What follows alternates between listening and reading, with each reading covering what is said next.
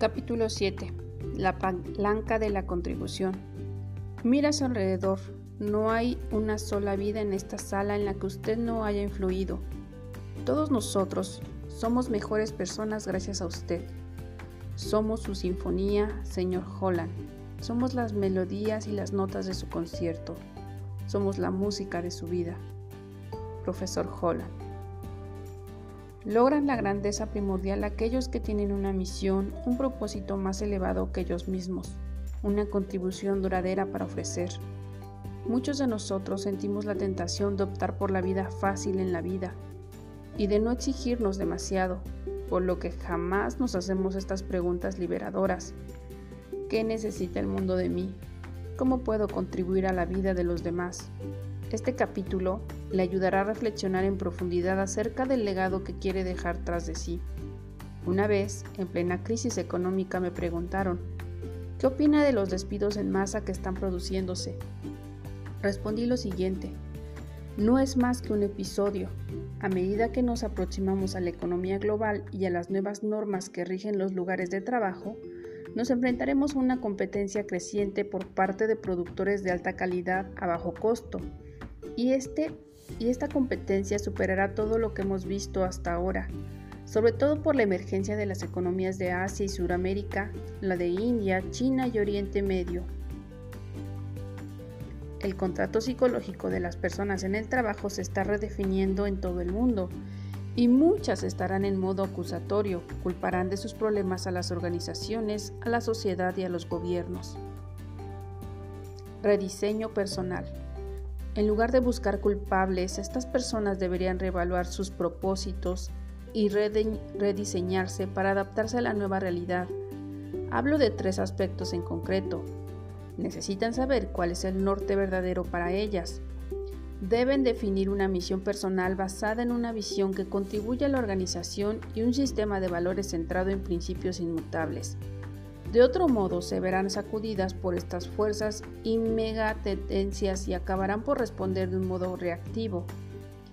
Culparán a otros de sus problemas y perderán influencia sobre su propio futuro. Deben estar dispuestas a asumir cierto riesgo. Deben estar dispuestas a asumir tres tipos de riesgo. La manera en la que hablan, cuando hablan con sus jefes, con sus compañeros y con otras partes interesadas. No solo deben demostrar consideración, sino también valor. La manera en la que escuchan. Deben escuchar con empatía. Para entender qué sucede en la organización, por mucho que la información pueda perdurar su visión del mundo. La manera en que actúan. Deben estar dispuestas a asumir el riesgo de ser creativas, de enseñar y de salir de su zona de confort para adaptarse a la nueva realidad y poder experimentar y averiguar si hay maneras de hacer las cosas que funcionen mejor. La capacidad para asumir riesgos será la característica definitoria de los líderes del futuro. En cierto sentido, todos deben participar en los negocios y volverse emprendedores. Entonces, quizá puedan desplazarse en organizaciones en red o en gigantescas organizaciones matrices, tendrán que añadir valor cada vez que les asignen un proyecto nuevo. Ahora, ya no pueden centrarse en desarrollar toda su vida profesional en una misma organización. Deben centrarse más en acabar una tarea, en satisfacer necesidades, en añadir valor y en documentar el valor que añaden. Deben comprometerse con una vida de aprendizaje continuado y mantenerse ese compromiso. Las personas deben aceptar que tienen la responsabilidad personal de mejorar su conocimiento y sus habilidades, de aumentar su capacidad, de trabajar con las nuevas tecnologías, de leer ampliamente y de tomar conciencia de las fuerzas tan potentes que operan en sus entornos. Quizá tengan que emprender o reanudar estudios liberales o de bellas artes, además de mantener al día de lo que sucede en el mundo de la tecnología y de la ciencia porque el arte aumenta la capacidad de la mente para seguir aprendiendo. También necesitan desarrollar un sistema de valores que vaya más allá de la tecnología y de la ciencia, de modo que puedan vivir en la faceta interna de su naturaleza. Quienes acometen estas tres tareas descubrirán que su influencia crece y se amplía hasta mucho más allá de su visión inmediata y de su empresa. su familia, sus hijos y su comunidad harán las magníficas contribuciones de las que son capaces. Líderes y seguidores artísticos. Si quieren tener una visión general de lo que necesita el mundo y de lo que usted puede ofrecer, ha de responder estas tres preguntas. ¿Qué necesita el mundo? ¿Qué se me da bien? ¿Cuál es la mejor manera de hacer lo que me gusta al tiempo que satisfago las necesidades reales de mi trabajo actual? Debe convertirse en un líder y en un seguidor artístico. La película Profesor Holland, todo un clásico, es un potente afirmación de la necesidad de ser un artista de la vida. El profesor Holland es un aspirante a compositor que acepta un trabajo temporal como profesor de música en un instituto. Al principio, detesta el trabajo porque no tiene nada que ver con sus verdaderas aspiraciones. Sin embargo, los meses se convierten en años y con el tiempo llega a amar a sus alumnos. La obra de su vida, su sinfonía, no es una composición musical, sino una contribución extraordinaria a las vidas de miles de jóvenes. Es una contribución del alma. En la actualidad, las personas anhelan conectar con las facetas de la vida que tienen que ver con el alma. Se trata de un anhelo consecuencia en parte del alejamiento de las bellas artes que hemos experimentado durante las últimas décadas. Una vez visité una fantástica escuela privada que tenía unos cimientos muy sólidos en ciencia, tecnología, ingeniería y matemáticas. Ahora, además de las matemáticas y en la ciencia, se centran también en las bellas artes, han entendido lo necesario que es cultivar la inteligencia emocional y el resto de las facetas de nuestra naturaleza que hasta ahora habían dejado a un lado. Los nuevos trabajadores, los nuevos líderes y los nuevos líderes de los trabajadores buscarán tanto la inteligencia intelectual como la emocional y se centrarán en la adicción de su valor, el aprendizaje continuo, la construcción de relaciones de confianza y los principios inmutables es una educación del renacimiento que conduce al renacimiento de las organizaciones. Si quiere tener una visión general de lo que necesita el mundo y de lo que usted puede ofrecer, ha de responder estas tres preguntas. ¿Qué necesita el mundo? ¿Qué se me da bien? ¿Cuál es la mejor manera de hacer lo que me gusta al tiempo que satisfago las necesidades reales de mi trabajo actual? Las dos facetas del liderazgo, la primera faceta es la victoria privada. Muchas personas se resisten a la transformación personal, incluso cuando saben que es lo correcto. Por lo tanto, se pierden la mitad de lo que necesitan para convertirse en líderes. La victoria privada. La victoria privada es la victoria sobre el yo. No podemos aspirar a liderar a los demás hasta que hayamos conseguido liderar nuestra propia vida con integridad y gestionarnos con disciplina. ¿Por qué hay tantas personas que renuncian a la victoria privada? Se me ocurren cuatro razones. Trasladan la responsabilidad sobre sus propias vidas a otros o al entorno.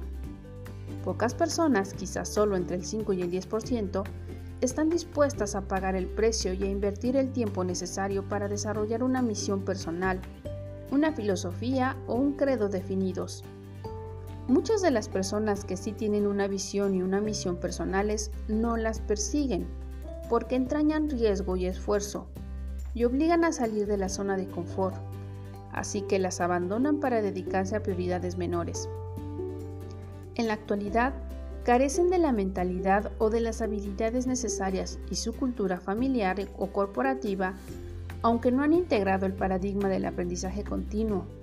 Por lo tanto, no logran jamás la victoria privada que aumenta significativamente las probabilidades de lograr la victoria pública.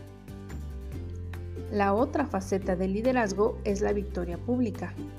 La victoria pública consiste en conseguir que otros se unan a nosotros en la búsqueda de una visión compartida. ¿Por qué hay tantas personas de alto rendimiento que no lo consiguen? Sugiero tres motivos. Aunque tienen seguridad interna, no tienen seguridad compartida con su pareja o con sus socios. Quieren ser para alta mar, pero están amarrados en el puerto. No han aprendido a delegar. Muchas personas saben cómo hacerlo, pero se resisten a delegar plenamente porque no quieren ceder el control, no quieren que otros se lleven el mérito, no confían en que harían bien el trabajo. Puedo empatizar con estas personas. Cuando ampliamos la empresa tuve que delegar aspectos que en aquel entonces me costaron mucho. No implican a otros en la creación de un entorno de apoyo, no construyen una cultura que permite que su visión se haga realidad. Se quedan sentados y culpan a los jefes y a otros, con lo que solo consiguen empeorar la situación. En muchos aspectos el profesor Holland era un emprendedor que aprendió con el tiempo a implicar a otros y a crear un equipo de apoyo. En los momentos claves sus seguidores lo apoyan y celebran un desfile y un concierto. Si quiere que interprete su sinfonía, tendrán que pasar por un proceso de rediseño personal y obtener tanto la victoria privada como la pública y así lograr una sensación de misión compartida retirarse o renovarse. En una ocasión trabajé con una empresa que iba muy bien, pero que tenía que reinventarse para superar retos nuevos en un futuro cercano. El hombre que llevaba el timón tenía 63 años y había previsto jubilarse a los 65. Cuando empezó a invertir esfuerzos y energía en su reinvención, se dio cuenta que se trataba de una tarea ingente, imposible de completar en tan solo un par de años. Empezó a preguntarse si el reto tenía sentido, ya que estaba abandonando las necesidades del futuro y en el presente la empresa iba bien. Tuvo que resolver su conflicto interno y responder a la pregunta. ¿Dispongo de la capacidad de compromiso y de la energía necesaria para hacer este esfuerzo sabiendo que solo me quedan dos años para jubilarme? Por el lado positivo, sentía que el esfuerzo tendría un impacto en la cultura de la empresa y la posicionaría para seguir creciendo hasta bien entrado el nuevo siglo. Por el negativo, sabía que la iniciativa plantearía problemas nuevos y suponía riesgos, y lo que, y lo que acosaban preguntas como ¿dará resultado el cambio? ¿Qué impacto ejercerá sobre nuestra cultura? Hablé con él y percibí que no sabía qué hacer ¿Debo ir en esta dirección hacia donde sé, que debo ir? ¿Me exigirá un compromiso y una energía extraordinarios? ¿O debería adoptar una postura más conservadora sabiendo que mi sucesor tendrá que enfrentarse a todas las dificultades? Le pregunté, ¿qué legado quiere dejar tras de sí cuando se jubile? Y respondió, no lo sé, lo cierto es que no he pensado en eso. Entonces le dije, tiene dos opciones, la primera es hacer el esfuerzo necesario para reinventar la organización. La otra es dejar las cosas como están y jubilarse en la, gloria, pero sin hacer lo que es necesario para beneficiar a la próxima generación. Se quedó reflexionando mis palabras y cuando volvimos al día siguiente me dijo, jamás me habían hecho una pregunta que me hubiera dado tanto que pensar. ¿Qué legado quiero dejar tras de mí?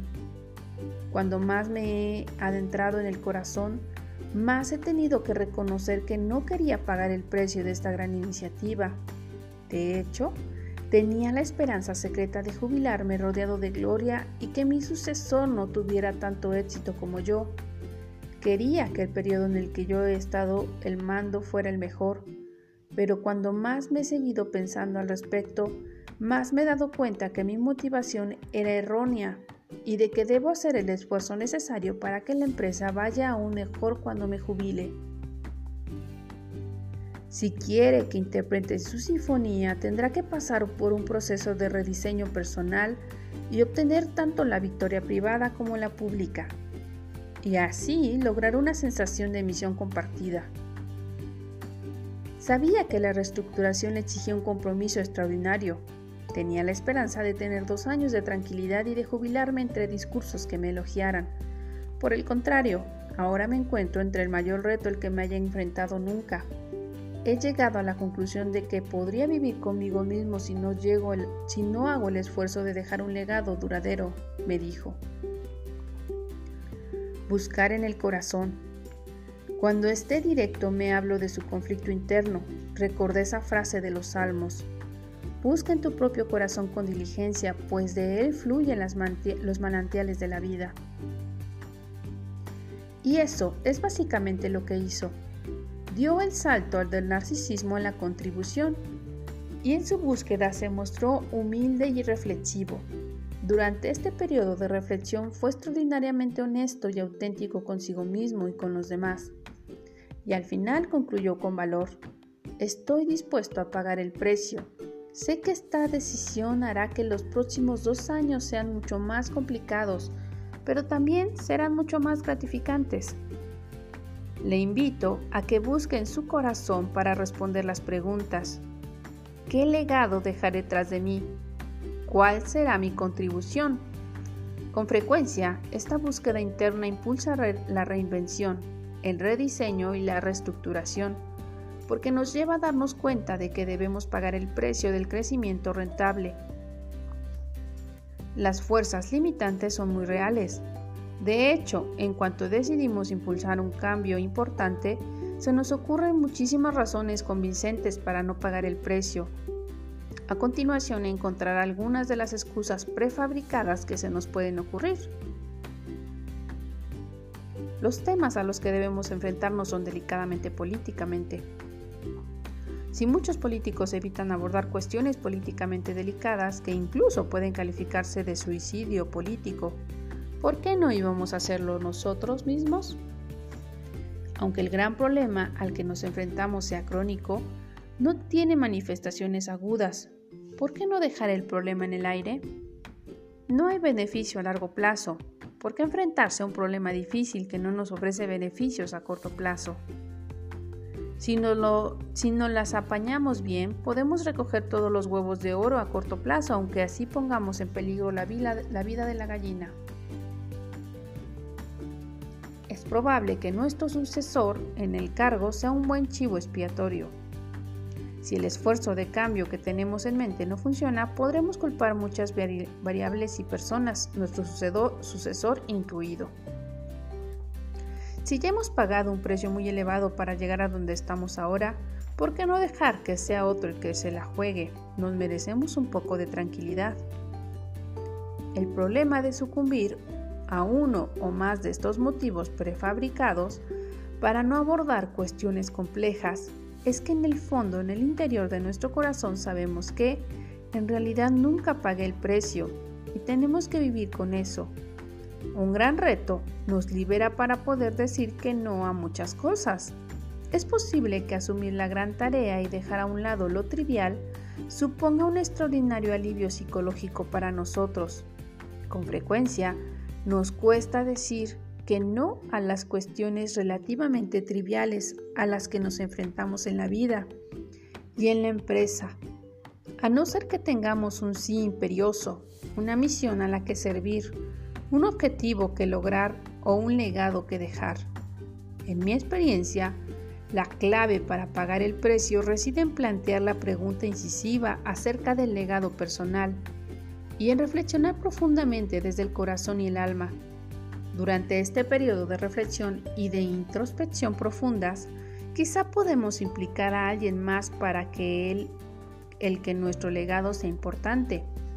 Cuando decidimos abordar problemas complejos y emprender una iniciativa de cambio significativo, tanto si es personal y privado como si es público y organizacional, necesitaremos fuerza para llegar hasta el final empezamos a abordar y a resolver problemas que quizás afecten a nuestras organizaciones desde hace años. Finalmente nos enfrentamos a lo que hay que hacer para poner las cosas en orden. Esta lección de introspección atañe a todo lo que quieren hacer en su vida, básicamente en una reafirmación de la idea de que la victoria pública manan de las victorias privadas. Se lo pregunto de nuevo, ¿qué legado quiere dejar tras de sí? aplicación y sugerencias. Para convertirse en líder y seguidor artístico, responde estas preguntas. ¿Qué necesita el mundo de usted? ¿Qué se le da bien? ¿Cuál es la mejor manera de hacer lo que le gusta al tiempo que satisface las necesidades reales en su trabajo actual? Marques el objetivo que reúna todos estos aspectos, una necesidad, su talento y su realidad actual. Responda por escrito en su diario ¿Qué legado quiero dejar en su vida personal y profesional? ¿Qué quiere que diga la gente de usted cuando deje su trabajo actual? ¿Qué quiere que su familia y sus amigos digan de usted dentro de 10 años?